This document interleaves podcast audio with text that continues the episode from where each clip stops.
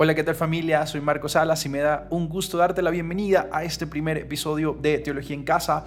Nos hemos encontrado para dialogar con Rafael Narbona, quien es profesor de filosofía, escritor y crítico literario. Y me gustaría sumar un tuitero de las causas del Evangelio. Ha estado muy activo en redes sociales, sobre todo en Twitter, donde comparte también sus reflexiones desde lo que él llama el humanismo radical del cristianismo. Con él dialogamos entonces sobre los problemas más recientes de la iglesia, hablamos sobre el cristianismo, sobre qué relación tendría la iglesia con la teología, con el mundo, con la sociedad y con la política, y sobre todo la gran pregunta por la esperanza. ¿Hay algo que el cristianismo pueda aportar a este mundo lleno de tantas aristas y de tantas tensiones?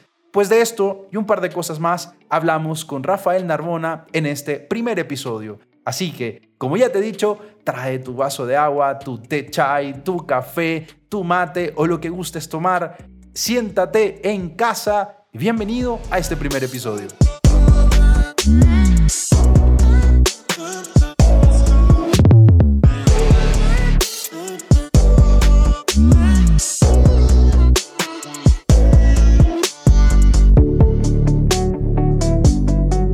Hoy yo estoy súper honrado y súper emocionado porque se pasa por la casa de Teología en Casa una, una eminencia, un crack, como decimos nosotros. Eh, lo he estado siguiendo en Twitter desde hace muchos meses y sin duda escribe de una manera increíble y no hay reflexión de él que no me haya dejado eh, interpelado. Así que le damos la bienvenida a este primer episodio de este año a Rafael Narmona. Rafa, bienvenido. Gracias por compartir con nosotros en este espacio. Salúdanos desde dónde estás, desde qué parte del mundo te conectas con nosotros y cuéntanos así muy breve quién eres. Muy bien, pues eh, muchas gracias Marcos. En primer lugar, me parece que, has exagerado un poco. Eh, me has atribuido pues más cualidades de las que tengo. Eh, bueno, yo, mm, vivo en Madrid, en, un pueblo que está situado a las afueras, a unos 50 kilómetros. he sido profesor de instituto y de universidad durante 25 años. Lo que pasa es que en el año 2012 di el salto al periodismo, fundamentalmente me dediqué a la crítica literaria en distintos medios, especialmente en el cultural, en revista de libros, y también he publicado hasta ahora tres obras, eh, pues un libro de cuentos que se tituló El sueño de Ares, un libro autobiográfico, Miedo de ser dos, y un ensayo sobre la mística, que se publicó hace unos meses, Peregrinos del Absoluto, y que la verdad es que está funcionando muy bien. Lo publica una editorial nueva, Taugenit, que pertenece al grupo Herder. Y bueno, de momento tengo otros proyectos. Estoy escribiendo para PPC una especie de novelita ensayo sobre Tintín. Y he terminado una novela que voy a intentar pues, sacar con una editorial grande. De momento pues tengo el apoyo de varios escritores, pero hasta que me den el sí, pues prefiero ser prudente. Y, bueno, pues eh, yo ya tengo bastante más edad que tú, yo tengo ya 57 años y he vivido muchas cosas. Eh, estudié en un colegio religioso con padres reparadores y padres jesuitas. Me pilló el momento del auge de la teología de la liberación y luego la irrupción de la contrarreforma que representó el pontificado de Juan Pablo II lo cual a muchos nos alejó de la Iglesia, porque vimos con mucha frustración un retroceso. Parecía que el espíritu del Concilio Vaticano II se, había perdido y que estábamos regresando a la época de Pío IX y del Silabus y de todas estas condenas. Y lo cierto es que en, España yo creo que es el país más ateo de Europa y el país más anticlerical. Aquí no en vano, se durante la guerra civil hubo un auténtico genocidio, se asesinó a más de 6.000 sacerdotes y en parte fue por la alianza pues, entre lo que es el clero y las, las oligarquías, pero en cualquier caso fue muy injusto, porque también murieron sacerdotes que no tenían culpa de nada.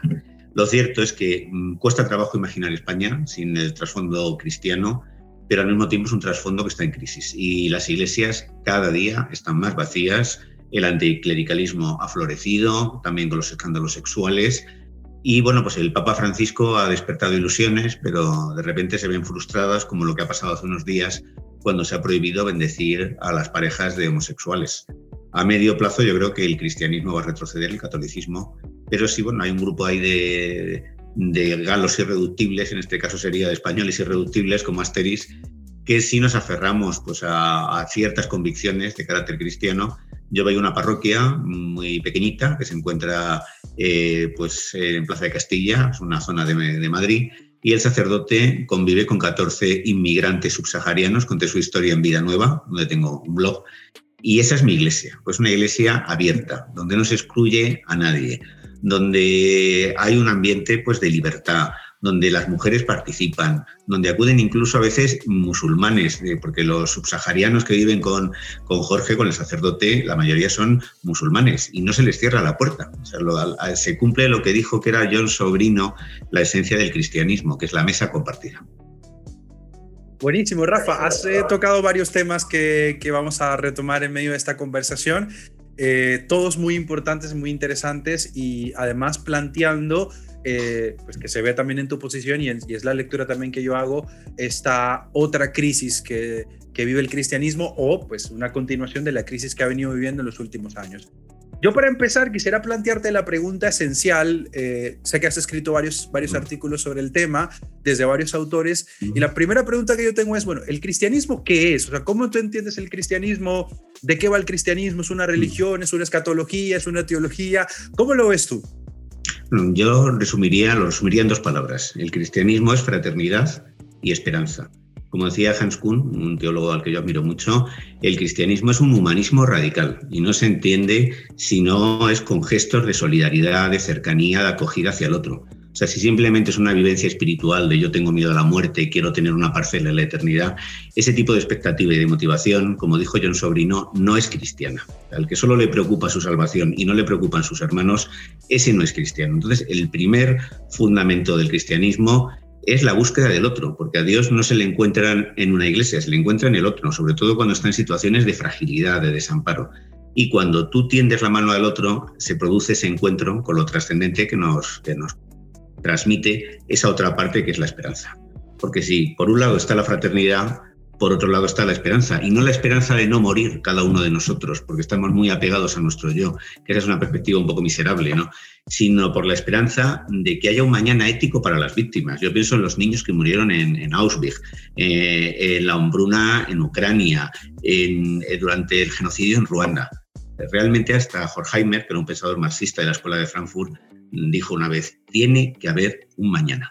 Entonces yo creo que tiene que haber un mañana ético, y no, no solo mm, para nuestro yo pequeño y miserable, sino para que, para que los agravios de la historia se corrijan.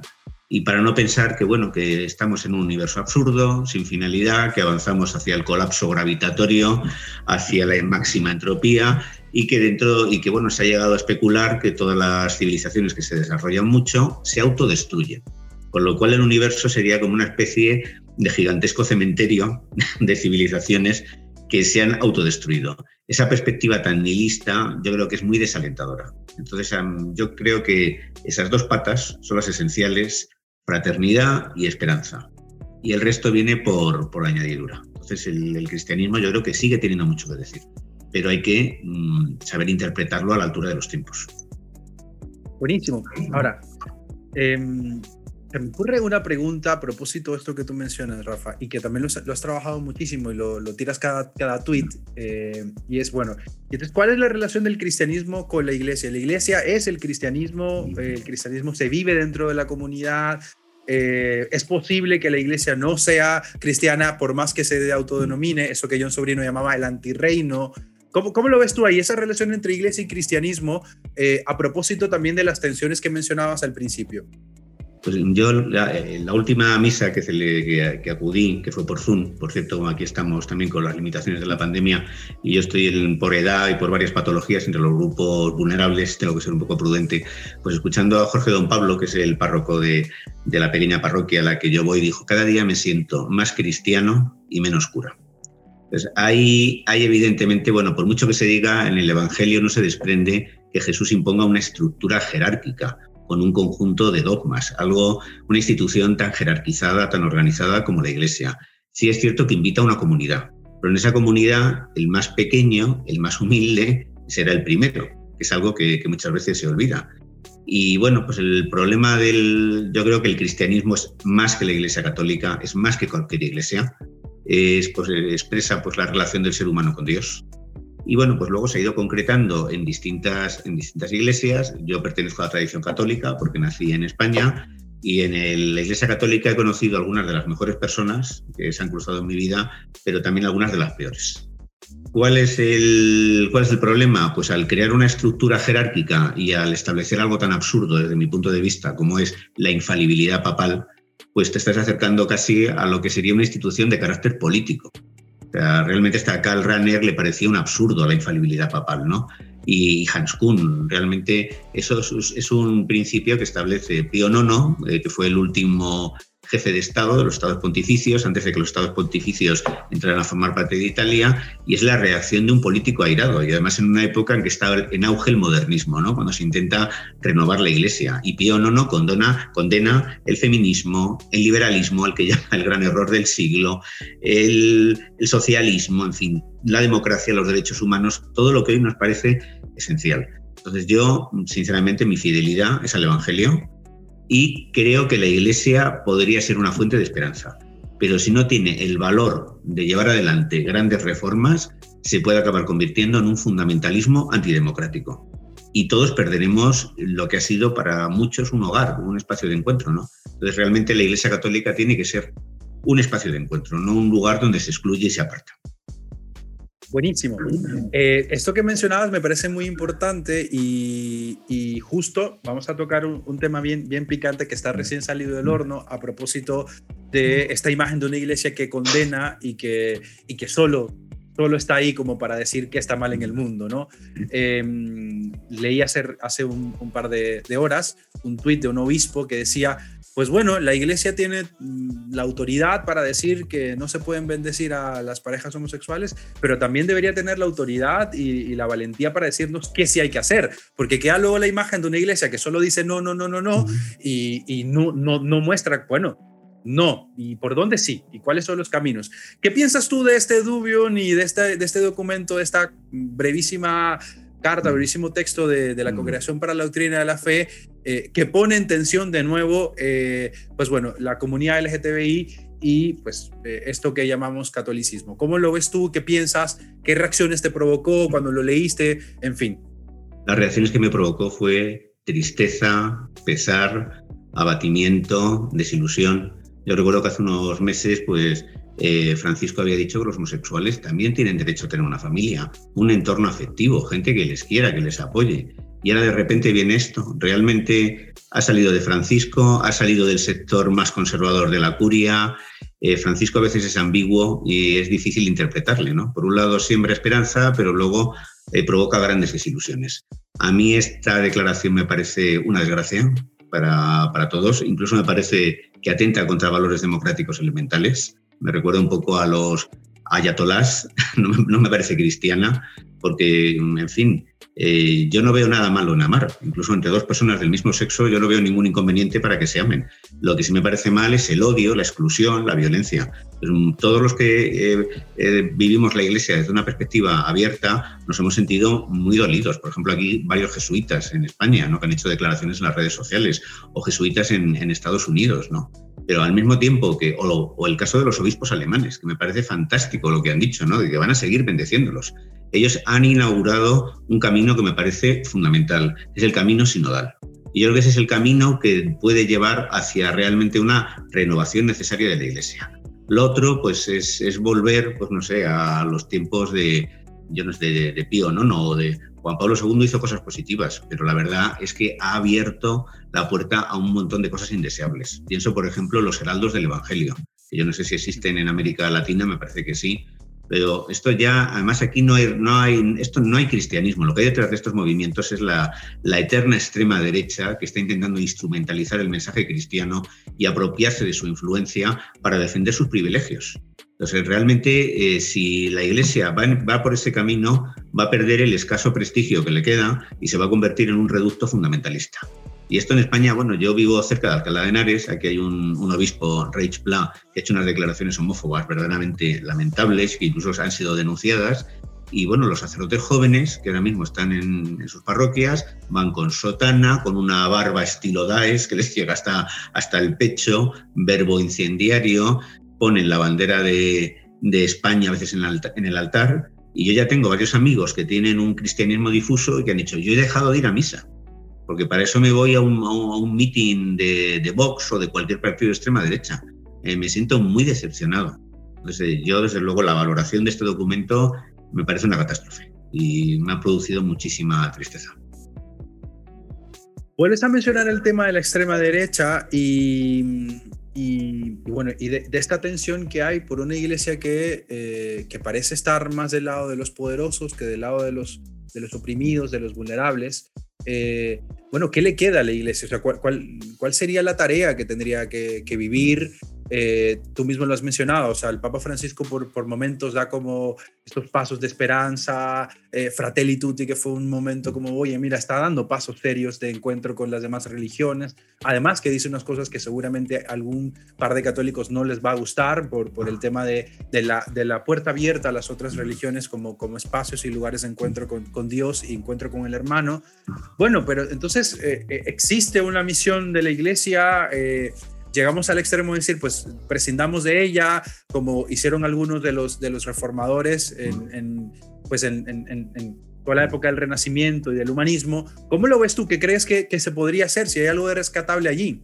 Bueno, yo de maneras quiero aclarar que aunque simpatizo con la teología de la liberación, me parece un error fundir marxismo y cristianismo. Por ejemplo, creo que el marxismo da unas herramientas que ya han quedado un poco anticuadas para analizar el, el capitalismo, pero como dijo Yacuría, Ignacio Yacuría, el sacerdote jesuita español asesinado en El Salvador, eh, si no me equivoco, creo que fue en el año 89 o el 89 es cuando, sí, 89, pues eh, dijo, bueno, el marxismo ah, no da una respuesta ética al problema que genera el capitalismo, porque la violencia revolucionaria, la dictadura del proletariado, evidentemente pues lleva hacia la Unión Soviética o hacia otras dictaduras comunistas que hemos conocido.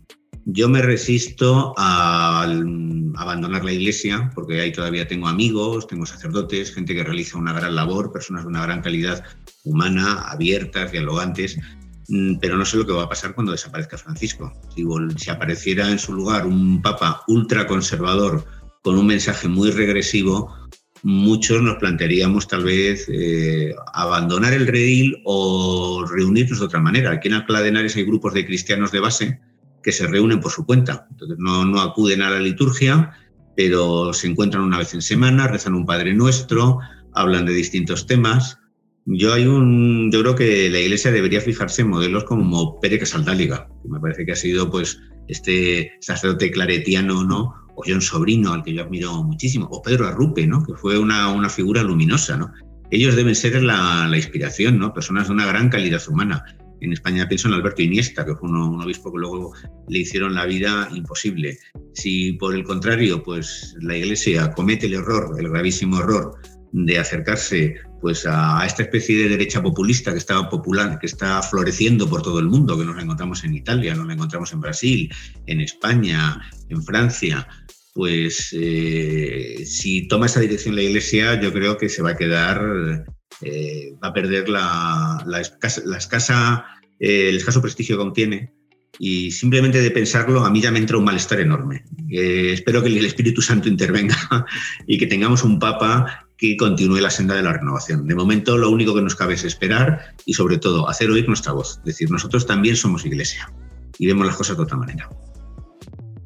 Es muy importante eso que tú mencionas y, tal vez una última pregunta del tema de la iglesia para, para proponer otro, otro, otro, otro aspecto y otro horizonte.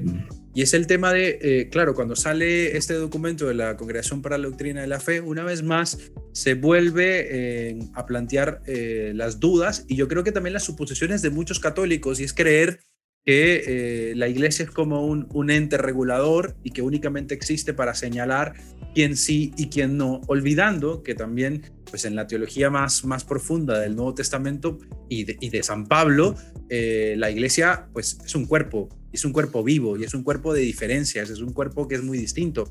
El Papa Francisco retoma esta idea y en Evangelii Gaudium nos recuerda que pues la diversidad es don del Espíritu Santo. Eh, y eso me parece como que muy importante porque luego eh, pareciera que, eh, no sé si, si te ha ocurrido a ti Rafa, pero pareciera que uno no puede estar en contra de la iglesia o decir, mira, no estoy de acuerdo. No, tú tienes que decir que sí a todo lo que diga la iglesia, a cualquier documento que tenga el sello de la Santa Sede, tienes que decir que sí. ¿Y dónde queda entonces la libertad? ¿Y dónde queda la posibilidad de decir, mira, yo creo que esto puede ser de otra manera. ¿Cómo lo ves tú? ¿Crees, ¿Crees que también hay una, como un autoritarismo ahí, como un paternalismo todavía de parte de la iglesia, de, de, bueno, las ovejas, y también pues de ese mal que ha criticado tanto el Papa Francisco, que es el clericalismo? ¿Cómo lo ves? yo pienso que la fidelidad a la iglesia se manifiesta con un espíritu crítico. yo, cuando quieres a una persona eh, y tú ves que comete un error, se lo señalas. Otra cosa es que utilices eso para humillarla o degradarla. Pero yo creo que en la amistad, en el amor, pues hay una relación digna cuando existe la libertad de manifestar lo que no te gusta, ¿no? Entonces, eh, Hans Kuhn o Hakal Runner han criticado a la Iglesia Católica, pero han permanecido fieles a ella. Yo creo que esa crítica es un ejercicio de, fidelidad. Eh, lo que pasa, la otra, otra, pues yo creo que el problema es que hay un sector que quiere pues rentabilizar a la Iglesia y que cree en la Iglesia pero no cree en Jesús, que eso es una cosa que ya pasó con Charles Maurras eh, en los años cuando apareció Acción Francesa, o incluso eh, con Hitler. Hitler admiraba mucho la Iglesia Católica y quería que el Reich alemán pues, eh, la utilizara como modelo para durar mil o dos mil años. En cambio, pues el Evangelio le molestaba, le estorbaba. Entonces, vamos a decir, lo primero es el Evangelio. Lo segundo es la Iglesia, que es una institución con, imperfecta.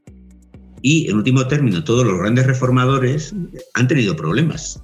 San Francisco de Asís o sea, todos los grandes profetas, los grandes reformadores, se han encontrado primero con un muro de incomprensión. Le pasó a San Juan de la Cruz, que estuvo prisionero de los eh, eh, carmelitas calzados, que le tenían en una antigua letrina habilitada como calabozo y le humillaban y le pegaban. También Santa Teresa tuvo problemas. El, el libro de la vida acabó en manos de la Inquisición, aunque no se llegó a prohibir. Cuando ya muere está en manos del Santo Oficio todavía. Entonces yo, yo creo que ahí lo que no hay que permitir es que muchas veces conceptos que a mí me parecen sacados del paganismo contaminen la iglesia. Por ejemplo, si tú quieres hacer un acto cristiano, abraza a alguien que sufre, muéstrate solidario, no cojas a un niño Jesús de escayola y le des un, beso en mitad de una especie de con, con, una expresión teatral. Yo eso lo he visto en muchas iglesias, ¿no? Que de repente yo creo, a mí me gustan las imágenes, tengo algunas, etcétera, pero no me olvido de que son imágenes. Y entonces hay que un poco, yo creo que la cuestión es volver al espíritu del Evangelio. Y yo conozco muchos sacerdotes que están muy cerca del espíritu del Evangelio. Aquí hay muchas parroquias en Madrid donde todavía te encuentras ese espíritu abierto. El problema son las nuevas generaciones, las personas que tienen eh, más o menos tu edad. Me contabas que tenías 26 años. Ahora mismo, pues en España, los chicos de tu edad que se quieren hacer sacerdotes tienen ideas ultraconservadoras. Entonces sueñan con volver a la misa en latín, con volver a la sotana y se dedican a soltar burradas en las redes sociales. Incluso la extrema derecha católica está organizada, lanza ataques organizados contra los perfiles que no le gustan. Entonces yo creo que la fidelidad a la Iglesia eh, pues eh, se trata, se manifiesta luchando contra ese clericalismo que desfigura el Evangelio y que al final está dividiendo, y, sobre todo arrebatando la esperanza a muchas personas. Rafa, ¿crees que es posible que mm, podamos convivir en, en, esta estructura que también tiene una dimensión política eh, que llamamos iglesia? ¿Crees que es posible que convivamos eh, pues todas estas comunidades que tú y yo conocemos, que son más conservadoras, con estas otras, ¿no? Como en las comunidades eclesiales de base o las comunidades de la teología latinoamericana. ¿Crees que es posible que convivan o, o, hay que, o la iglesia tiene que hacer una opción entre A o B? ¿Cómo lo ves? No lo sé, yo tengo, yo tengo una amiga que dice que ya hay un cisma, una amiga que es teóloga, dice que ya estamos viviendo un auténtico cisma. Curiosamente, por ejemplo, el, Opus Dei, que en España tiene bastante fuerza, bueno, aquí se creó, pues yo me he encontrado personas en, el interior dialogantes. Hoy en día, pues la obra, como les gusta a ellos llamarla, eh, pues eh, mm, se ha desplazado hacia posiciones más de centro-derecha, tienen una, actitud más, más abierta, es más fácil entenderse con ellos. Yo creo que yo tengo varios amigos del, del Opus Dei y no tengo ningún problema con ellos, yo creo que podemos formar parte de la misma comunidad. El problema es que están surgiendo más allá pues actitudes que es que parece el, esto parece el integrismo islámico de los ayatolás, ¿no? Cosas mm, además casi irracionales y grotescas, ¿no? Yo no sé si esto está sucediendo en América Latina, pero en España es muy preocupante que no hay una nueva generación de sacerdotes con una perspectiva abierta que ni siquiera está en la onda de Comunión en Liberación o del Opus Dei, que son movimientos laicos conservadores, sino que se está yendo hasta, hasta hacia un fundamentalismo disparatado. Entonces yo creo que sí se puede convivir con grupos conservadores, razonablemente conservadores, pero hay pues una tendencia fundamentalista que yo no sé cómo se podría erradicar y que no entiendo tampoco cómo ha surgido. ¿no? O sea, no entiendo cómo un, chaval, para mí, perdona, de 26 años se siente atraído pues, por estas posturas tan intolerantes, ¿no? que aquí se llaman tradicionalistas, ¿no? y que están pues casi deseando volver a, Trento. ¿no? Esto roza ya casi lo, lo grotesco, ¿no? pero yo creo que sí hay posibilidades de convivir dentro de unos márgenes razonables. Es como si yo, desde la teología de la liberación, pues defiendo la lucha armada y me presento con una metralleta en una parroquia. Evidentemente, esas posturas radicales son incompatibles con la convivencia. Pero lo que pasa es que los que más radicales tienen mucha presencia, chillan mucho, se les escucha mucho. Y yo lo que no sé es si a Francisco le falta determinación para avanzar más, si está de alguna manera pues eh, atrapado por una estructura que, él no puede controlar. Pero este último gesto, la verdad es que ha causado muchísima desolación. Pero yo creo que sí es posible convivir, sí es posible. Bueno, Rafa, gracias por esta como primera parte sobre, sobre el tema de la iglesia. Yo quisiera ahora volver en el marco también de, de la misma historia de la iglesia con todo, esta, todo este espíritu que, que tú mm. muy bien has llamado el espíritu del concilio, con este gran teólogo que ha tenido la mm. iglesia, que es Karl Rahner. Eh, y a propósito de tu libro, ¿no? Esta famosísima frase de Karl Rahner de, pues, el cristianismo del futuro será místico o no será. Eh, no sé si ahí todavía hay alguna esperanza, hay alguna respuesta. ¿Cómo, cómo entiendes tú, pues, esta posición de Karl Rahner, esta, esta visión de él, de la iglesia del futuro, pues que ya estamos viviéndola, eh, con el tema de la mística? Yo pienso que la mística se ha comprendido muy mal, porque a veces se cree que es una especie de. se confunde con un estado alterado de conciencia, ¿no? Que te permite, que te conduce hacia un encuentro teatral, milagroso con lo trascendente. Entonces hay que tener en cuenta que, por ejemplo, cuando Santa Teresa describe sus experiencias místicas que acontecen en el siglo XVI, pues lo hace con el lenguaje de su época. Por ejemplo, el famoso pasaje de la transverberación, el dardo de oro largo, la flecha, pues es una figura recurrente en la lírica renacentista. Pues ella intenta contar algo casi inefable con el lenguaje de su tiempo, con la perspectiva de su tiempo. El que busque la mística creyendo que es como una especie de viaje psicodélico semejante al que se experimenta con una droga muy potente, se va a llevar una desilusión enorme. O sea, Dios no va a salir de repente de detrás de una cortina, ni va a aparecer entre fuego. Yo creo que la, mística, sobre todo a partir del, siglo XX, eh, está más cerca mm, de Marta que de María. Porque supuestamente la mística es María que escucha a Jesús y Marta está demasiado preocupada limpiando la casa. Eh, Santa Teresa decía que quería que sus novicias fueran mitad Marta, mitad María, y Thomas Merton ha hablado de lo que él llama contemplativos en el mundo. Es decir, la vivencia mística es la sensación de estar conectado con Dios, es la sensación de habitar en un, cosmos trascendente donde hay belleza, donde, hay verdad, donde las cosas no tienen un sentido y donde es posible la libertad, donde es posible la creatividad. Eh, y es un, es un casi un golpe de clarividencia. Yo recuerdo estuve muchos años luchando con una especie de con un duelo complicado. Yo he perdido prácticamente bueno, prácticamente he perdido a todos mis hermanos, muertes prematuras, trágicas. También falleció mi padre cuando era un niño y llegó un momento en que el peso de la muerte se había vuelto insoportable en mi vida y tenía una sensación de, precariedad, de que cualquiera, incluso mi mujer enfermó, también estuvo muy grave, estuve a punto de perderla. Y bueno, un momento en que yo caí en una especie de depresión, donde yo me sentí que me rompía por dentro, ya no podía asumir tanto dolor. Y estuve hace unos años y un, día, pues bueno, estaba en la terraza de mi casa mirando el campo y empecé a ver pues cómo volaba un milano cerca de un arroyo, eh, pues, sonaba una, la, la, misa en si menor de Bach y tuve una sensación de plenitud y dije, bueno, eh, realmente vivir así es una estupidez, ¿no? Lo verdaderamente místico es lo que le sucede a Etty Ilson cuando está a punto de que la deporten a, Auschwitz y dice, aunque dentro de tres días mi cuerpo se pudra en Polonia la vida merece la pena. Creo en Dios y creo en el hombre. si una persona que está a punto de morir de una manera trágica encuentra belleza en la vida, me pareció intolerable que yo estuviera hundido en la tristeza. Y para mí ha sido como una especie de momento místico. A partir de ahí le di la vuelta a mis ideas y cuando me preguntan, ¿y cómo saliste de la depresión? Digo, pues mira, las pastillas no me ayudaron nada, la psicoterapia muy poco o nada y lo que realmente pues, me ha ayudado ha sido el amor de mi mujer, mi vocación literaria y la esperanza. La esperanza que encontré pues en pasar del pesimismo a la convicción de que Dios estaba ahí dándole espesor, sentido y profundidad a todo. Y que no es una especie de mago. Yo no creo en, los milagros. Yo no sé esto, creo que la providencia es una inspiración, no es una especie de mando teledirigido. Y la confianza que te da creer en, en Dios te convierte en un místico, porque ya no estás apegado a lo inmediato, a lo finito, a lo que se va a corromper, degradar, lo insalvable, sino que aprecias permanencia, profundidad, hondura, densidad. Yo creo que un poco eso es lo que decía Karl Rahner, no a la idea de que tenemos a Dios detrás de la espalda, hablándonos al oído y guiando nuestra mano. Esa es una visión un poco, un poco infantil. la mística del siglo XXI es la de un monje como Thomas Merton, eh, comprometido con el mundo, apasionado y con una gran confianza en Dios.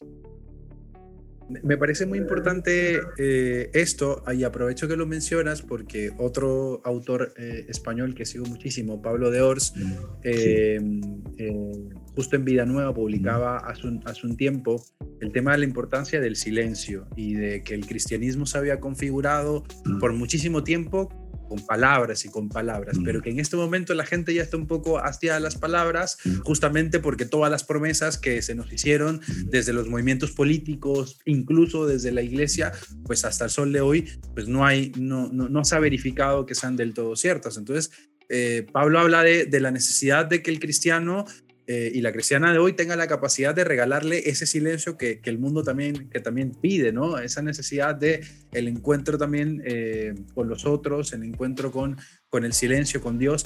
Y otra cosa que me parece importante de esto mismo, eh, ¿sabes? Como que repensar todo el tema de nuestra espiritualidad cristiana, que por muchísimo tiempo se ha planteado como eso, ¿no? Como yo me encuentro con Dios en, conmigo ahí, conmigo mismo, y ya con esto estoy eh, orando o meditando, olvidando la otra parte importante que es la encarnación, el encuentro con el otro.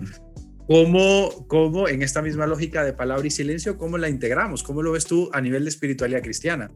Hombre, yo, yo creo que por un lado Pablo Dios ha hecho una gran tarea con, abordando el tema del silencio y la meditación, y al igual que Thomas Merton ha puesto el cristianismo en contacto con las tradiciones orientales. O sea, no se puede menospreciar lo que aporta el budismo, lo que aporta el taoísmo. Vivimos con muchas prisas, eh, somos incapaces de sentarnos y simplemente contemplar un paisaje o buscar el silencio o el encuentro con nosotros mismos. Hay mucha gente que vive en Madrid y nunca ha visitado el Museo del Prado, que nunca ha ido a, uno de los grandes jardines que hay, porque siempre del trabajo al coche, del coche al trabajo. Y en fin, realmente necesitamos vivir el tiempo de otra forma, redescubrir el mundo, redescubrir el silencio, integrarlo en nuestra vida, escarbar en nuestro interior, intentar averiguar lo que hay dentro de nosotros, eh, siguiendo un poco lo que decía San Agustín, ¿no? que, que se va de, lo exterior al interior y de lo interior a lo superior. El encuentro con Dios también se produce a través de la introspección y ahí está el silencio pues muchas veces sobran estas declaraciones y estos dogmas. Yo creo que el, que el cristianismo es una cosa más sencilla, no hace falta grandes declaraciones dogmáticas, sino que es una forma de estar en el mundo. Pero al mismo tiempo, ese silencio y esa introspección no deben también estar complementados por lo que hablabas de la encarnación. Para mí lo más cristiano que yo he visto en mucho tiempo son los encuentros en mi parroquia, cuando hay, después de la celebración, pues antes de que viniera el COVID, nos quedábamos, comíamos. Eh, España cada día se parece más a Europa en el sentido de que ya hay vecinos que ni se saludan, cada vez estamos más aislados. Yo creo que en América Latina eso no ha sucedido, que todavía la gente se comunica bastante, si no me equivoco.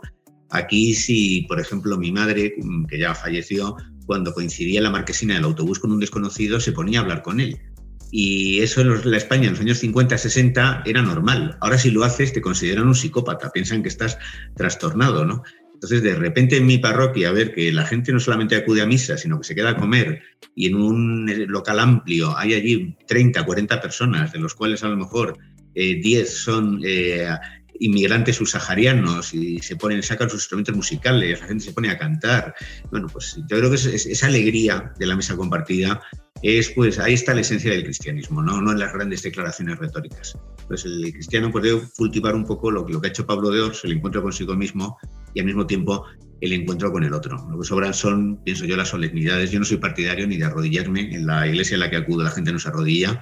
Conozco otra donde han quitado también por los reclinatorios, eh, porque se supone que tú te sientas... Eh, Jesús nunca pidió que le lavaran que le honraran de una manera. Fue el que lavó los pies, ¿no? aunque también se los lavaron a él, pero tuvo un gesto de, máxima humildad intentando acabar con estas diferencias jerárquicas, ¿no? Y sentó a su lado a todo el mundo, a la prostituta, al enfermo, a, todos, los, a todos los excluidos.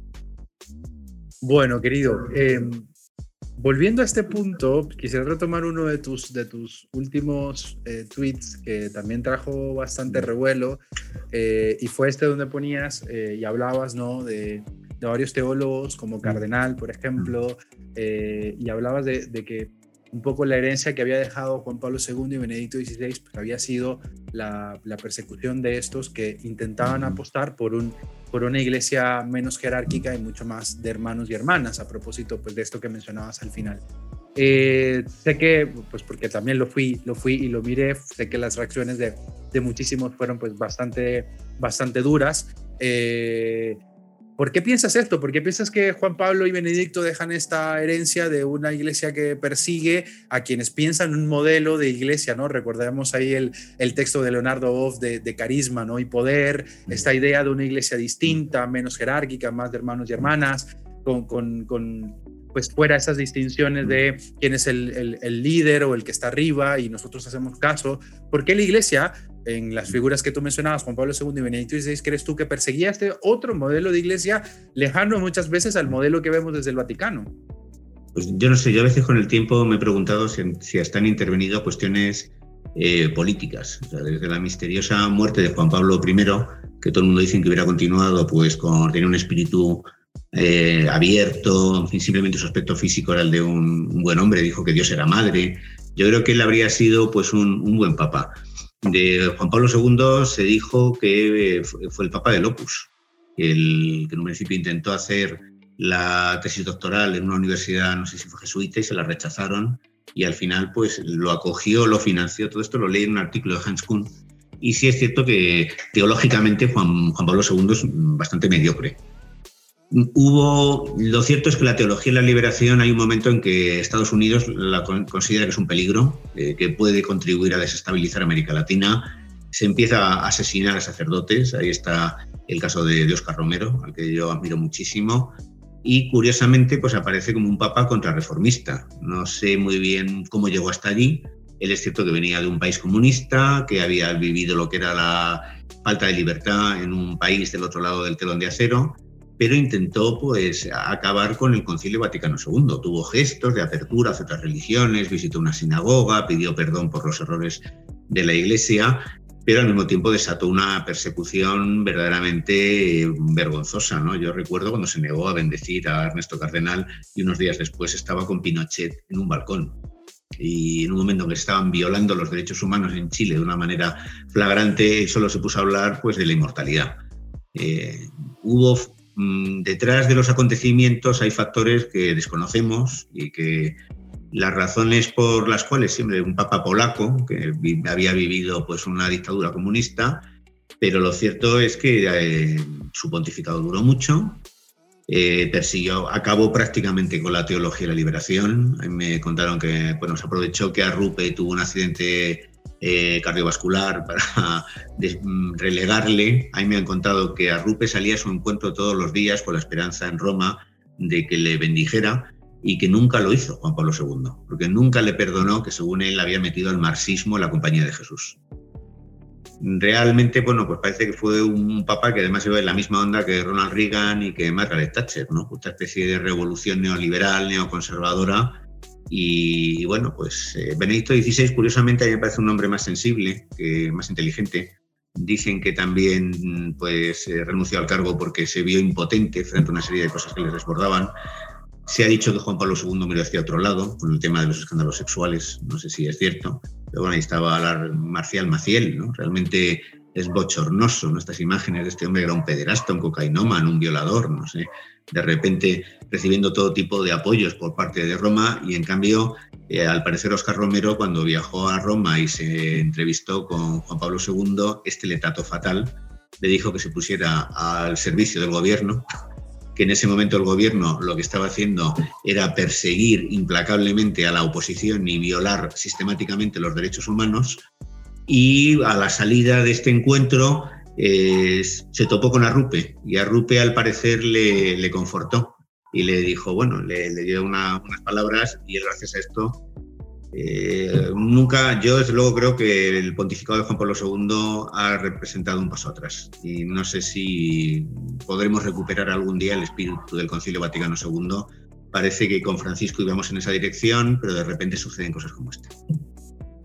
Bueno, muy bien. Yo creo que, para ir este, cerrando esta conversación, eh, la, última pregunta que me queda, eh, porque hemos dialogado pues bastante de estas tensiones que hay dentro de la iglesia y pues de la esperanza que, muchos eh, hemos puesto en la figura de Francisco como un papa más abierto, con, otras características menos romano, si se quiere decir de alguna manera, ¿no? Como, como mucho más, más cercano, pero también eh, pues bueno, su corriente de la teología del pueblo y demás. Eh, acabamos de celebrar ocho años de, eso y, bueno, muchísimas personas se hicieron eco en, las redes, pues dándole gracias por tantos procesos y caminos llevados adelante, ¿no? Pero al mismo tiempo seguimos viendo que es mi sospecha, ¿no? No solo, no solo es él, sino también toda esta maraña de cardenales y obispos que le han hecho la vida imposible, ¿no? Eh, entre Robert Sara, Müller y mm. tantos otros con las dubias y demás. Y creo que se le ha hecho también muy difícil pues llevar adelante eh, todo este proceso, ¿no? Pero luego también sale con estas declaraciones, ¿no? Cuando les, les dice a los jesuitas de los Países Bajos, si ustedes quieren ayudar a la iglesia, pues ayuden a que el Concilio Vaticano pues se actualice, vaya adelante, porque todavía no hemos terminado de, de encarnarlo y de llevarlo adelante. Mi última pregunta, Rafa, es ya desde tu posición como, como académico y también con, con las reflexiones que has hecho en, temas de teología, es, bueno, ¿cómo, ¿cómo está la relación hoy de la teología contemporánea? ¿no? Podríamos hablar de la teología, por poner un ejemplo, la feminista, eh, pues... Eh, toda esta exégesis que hoy se está haciendo de los textos bíblicos, una teología mucho más abierta, mucho más contemporánea, la teología queer, que también ha aparecido por ahí, eh, la relación entre la iglesia y la teología, parece que la teología como que va avanzando, como que va creciendo, como que va adelante y mientras tanto como que la iglesia va un poco más, más despacio detrás. ¿Qué, crees tú que, está pasando ahí, eh, teniendo hoy en día, en, este momento de la iglesia, ¿no? pues tantos teólogos, eh, España nos sigue revelando también muchos teólogos y teólogas que están haciendo cosas increíbles, que están apostando desde diferentes frentes en América Latina, Estados Unidos y demás, pero parece que ¿no? Como que a estos teólogos no se les escucha, ¿no? Sus posiciones a veces como que no llegan. Y la gente del pueblo, del común, ni se entera tampoco de todos esos avances que ha hecho la teología. ¿Cómo lo ves? Yo, eh, es cierto que no existen estas figuras como, como Karl estos o von Balthasar o Congar, estos grandes teólogos, o, en el campo protestante, como Molman, ¿no? Como estos teólogos que eran filósofos y que ya tienen un lugar destacado en la historia de la filosofía. Yo tuviera que escoger un, eh, pues, un teólogo sería Molman, aunque también entiendo, siento mucho aprecio por Metz, me parece también otro, el, su teología de los ojos abiertos. no hay figuras, ahora más bien los teólogos se mueven en un terreno eh, más volcado a cuestiones de actualidad, ¿no? Parece que están más en el mundo y que se han alejado un poco más de los grandes discursos teóricos con mucha influencia de la filosofía. Pero yo, yo sigo con, bueno, aquí en España con mucha atención a Pagola, me gustó mucho su libro de, de Jesús, que le costó a él muchísimos disgustos, le hicieron la vida imposible, intentaron que el libro desapareciera, pero el libro sigue ahí y se ha leído mucho, lo cual revela que de repente un libro que da una imagen distinta de Jesús en España ha sido un éxito un éxito de ventas. No sé si se han vendido 300.000 ejemplares. Eh, eso da que pensar, ¿no? Nos decía Juan José Tamayo que la gente, bueno, pues rechaza a veces a la iglesia, pero muy raramente a Jesús. Es muy difícil encontrar declaraciones en contra de Jesús, diciendo que era esto, que era lo otro, ¿no? El problema se tiene pues con, con la institución, pero no con esta figura que incluso desde perspectivas ateas se simpatiza con todo lo que él representa, ¿no? Con su mensaje de fraternidad y esperanza. Yo quiero profundizar más en la teología feminista, la conozco poco, pero creo que la teología feminista puede aportar muchas cosas y yo creo que la mujer podría ser el factor que renovara la iglesia. O sea, yo sueño con, pues eso, con mujeres que ejerzan el sacerdocio. Curiosamente me estoy encontrando con mujeres que me están diciendo que no son partidarias porque lo que hay que hacer es acabar con el clericalismo. Que si a las mujeres de repente se las convierte en sacerdotes, pues es una manera de desactivar su potencial transformador. Lo que sí es cierto es que mm, la, mujer desempeñó en la predicación de, Jesús un papel muy importante. De hecho, en el Evangelio según San Juan, eh, Magdalena es la primera que ve a Cristo resucitado, ¿no? Entonces, ahora esa situación que las mujeres sí, ahora de repente se les permite algo que ya llevan haciendo mucho tiempo, leer, subir al presbiterio, ya solo falta decir, bueno, y también pueden fregar, si hace falta, y barrer. Eh, y lo, cierto es que, por ejemplo, en mi parroquia hay varias mujeres que a veces dan hasta humilías, lo cual es totalmente pues, irregular, pero hay algunas parroquias que ejercen una sana rebeldía eh, y un sano inconformismo y en la mía, pues he visto a varias mujeres hablando, comentando el Evangelio y tienen muchísimo que aportar. A una iglesia donde el celibato fuera opcional y la mujer tuviera un papel importante, yo creo que podía dar una vuelta espectacular y podría atraer a todas esas personas que se han alejado. Con los pocos gestos que ha tenido Francisco, mucha gente ha vuelto. Con un, un papa pues que fuera tuviera una posición más firme, no sé lo que sucedería. Lo que no podemos es vivir secuestrados por miedo a una minoría clerical fundamentalista, por miedo a que se rompa la Iglesia, porque ese es el argumento que ellos tienen para frenar las reformas. Eh, yo conocí un poco a Teresa Forcades, que me pareció también muy interesante, los planteamientos, y he de reconocer que lo que es teología contemporánea de autores vivos leo muy poco. Tal vez no sé si esto es una manifestación de que ya me he hecho mayor, de que ya me acerco a los 60 años y siempre, pues bueno, pues prefiero cogerlos a los, a los grandes teólogos. Me gusta mucho Gustavo Gutiérrez, ¿no? Todo lo que se ha hecho después de la teología de la liberación, admito que estoy un poco descolgado, pero sé que, bueno, eh, hay hay grandes teólogas que están haciendo una gran labor, o Rafael Luciani también han hablado estupendamente de él. No he llegado a leer, me da vergüenza decirlo, ninguno de, sus libros. Yo al trabajar como crítico literario, pues tengo estoy, tal cantidad de trabajo, publico como unos 150 artículos al año, que es una, a veces una media de cuatro artículos en semana. Y entonces vivo para trabajar. Pero yo me lo apunto como una asignatura pendiente, eh, porque creo que los cambios tienen que venir de ahí y especialmente de las mujeres. Y es muy esperanzador ver a un chico como tú, Marco, con, con 26 años, pues con una visión tan, tan sana y tan positiva de la fe.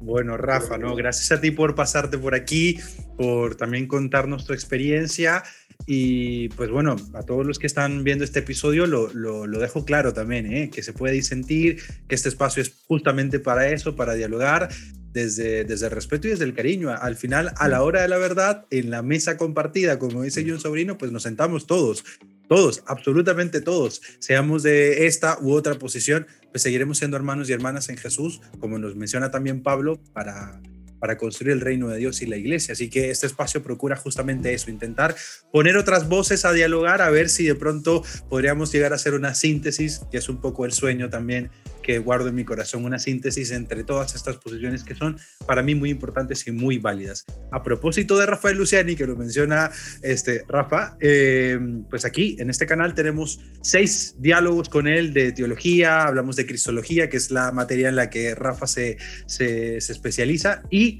hablamos también sobre reforma y renovación de la iglesia, que es otro tema que ha trabajado él y todo este grupo iberoamericano de teología, donde pues hay eh, teólogos y teólogas de todo, de todo el mundo dialogando y tratando de ayudar y acompañar al Papa Francisco en sus ideas de reforma y renovación. Así que por aquí arribita te voy a dejar para que puedas ir a, ver estas entrevistas con Rafa y, bueno, también eh, dialoguemos allá en ese otro espacio. Bueno, Rafael Arbona, última intervención, pregunta, eh, palabra que quieras compartir con nosotros, eh, alguna esperanza que quieras dejar para quienes venimos un poco, un poco acá recién empezando el camino teológico, para quienes visitan mi canal aquí en YouTube, alguna palabra que quieras dejar, eh, pues bueno, de ánimo, de esperanza y de, y de lo que quieras decir. yo creo que se vive mejor con Dios que sin Él, porque el encuentro con Dios lo que te hace es abrazar la vida. Entonces, el, sentido de tener a Dios en, la perspectiva no es pues eh, adorar a un ídolo. A mí esta imagen que se hace de, Dios como un monarca absoluto, como un rey, ¿no? que parece hecho a la imagen y semejanza de las miserias del hombre, yo creo que hay una cosa que Dios tiene hasta una propia vida. O sea, yo no creo en ese Dios omnipotente, inmutable. Eh, Han Jonas, un filósofo judío, decía que eh, la misericordia de Dios es infinita, pero está limitado por muchas cosas. Por ejemplo, está limitado por la razón. O sea, no puede hacer que dos y dos sumen cinco, no puede hacer que el tiempo retroceda. Y él mismo está limitado por nuestra libertad. Eh, ¿Por qué no intervino en las grandes tragedias de la historia? Pues porque si Dios fuera un mago que interviene, primero, ejercería una coacción tal, nos sentiríamos como en gran hermano, siempre con un ojo escrutándonos. Segundo, porque quiere respetar nuestra libertad de creer en Él o no y nuestra libertad de organizar autónomamente nuestra vida y ser los protagonistas de, la historia. Entonces, si tenemos una imagen de Dios distinta, una imagen de Dios que se acerca, que sufre, que llora como, como Cristo, ¿no? que aprende de la experiencia, ¿no? que viaja con nosotros ¿no? hacia, hacia, hacia un destino de, encuentro, de fraternidad, nuestra vida mejorará. Eh, si en cambio vemos a Dios como un monarca absoluto que nos castiga y que nos reprende y que nos vigila, pues eh, nuestra vida se empobrece.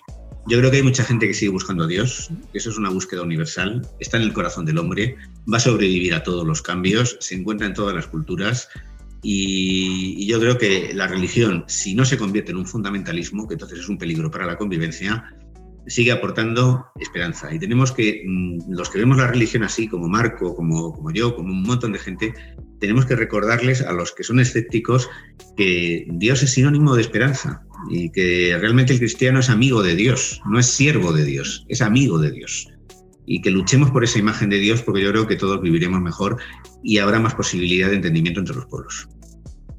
Bueno, Rafa, sabes que quienes se pasan por aquí están también interesados en leer eh, una teología bien interesante, así que no puedo dejarte ir de este episodio sin que nos recomiendes, además que haces crítica literaria, así que seguro tienes ahí un montón que nos puedas recomendar. ¿Algún libro, algún autor que tú digas, oye, esto es esencial para las nuevas generaciones, para que les venimos ahí gestando teología este, renovada, nueva, los que estamos en la facultad de teología todavía estudiando? ¿Algún libro que tú digas, oye, este te lo tienes que leer? Yo pienso que un libro que hay que leer es El Dios crucificado, de Mollman, que además habla sobre, sobre Auschwitz. Es el libro que estaba leyendo Ignacio Yacuría cuando lo asesinaron en El Salvador y se conserva el ejemplar con manchas de sangre. Yo eh, en ese, cuando libro se plantea, ¿dónde estaba Dios en Auschwitz? Dice, pues en el interior de las cámaras de gas, sufriendo. Decir lo contrario sería blasfemia. Dios sería una nada destructora si no acompañara al hombre en el sufrimiento, en sus horas más trágicas, ¿no? Pues yo creo que ese libro es esencial. Yo lo recomiendo incluso al que no sea cristiano, porque da una imagen del hombre, de la historia, eh, y es un, además está muy bien escrito. Un libro que a mí me conmovió mucho fue El Jesús de Hans Kuhn, me gustó mucho, eh, y que yo creo que se complementa con la aproximación histórica de Pagola. Son dos obras que yo aconsejaría leer conjuntamente y voy a recomendar a un filósofo español, Javier Gomá, que imagino que lo conoces, que, ha sido, que es el director de la Fundación Juan March y que ha sido Premio Nacional de Ensayo. Escribió una tetralogía sobre la ejemplaridad espléndida.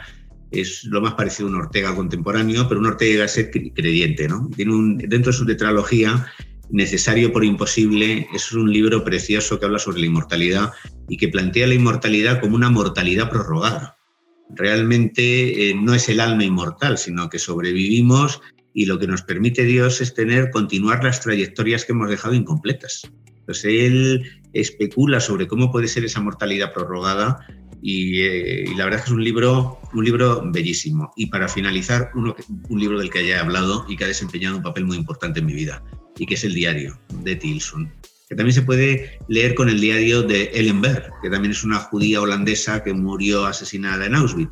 Entonces, estos, estos libros, no sé, el Etilsun, yo creo que debía ser lectura obligatoria, ¿no? Para todos los chicos, igual que El hombre busca de sentido de Víctor Frank, ¿no? Son libros que aportan esperanza. Yo creo que, bueno, si el hombre ha sido capaz de crear estas cosas, ha creado el infierno del Gulag, de Auschwitz, de Ruanda, pero al mismo tiempo nos ha dejado regalos como la obra de Etilsun o de Edith Stein, que es otra figura a la que yo admiro muchísimo. Entonces yo creo que hay motivos para, para tener esperanza. Yo una vez dije, no puedo ser pesimista porque el hombre ha creado el libro. Y eso ya es una razón, una razón para mirar el futuro con esperanza. Bueno, Rafa, gracias de verdad por aceptar eh, pasarte por este espacio de Teología en Casa en este primer episodio de este año. Abrimos con, con broche de oro con tu participación. Así que desde acá en la distancia también un abrazo para ti, eh, para los tuyos, para los que guardas en tu corazón. Y, bueno, también eh, en medio de la distancia también por coronavirus, pues bueno, mucha esperanza que, podamos salir de esto mejores, ojalá mejores. Muchas gracias Marco y me despido diciendo que España tiene que mirar más a América Latina, porque somos pueblos hermanos, con las mismas tradiciones, las mismas lenguas y ha sido un placer hablar con, con, un joven panameño que aunque se encuentra en Colombia y yo siempre estoy muy pendiente de lo que pasa en América Latina. Somos hermanos y te envío, te envío un gran abrazo. Muchas gracias. Gracias.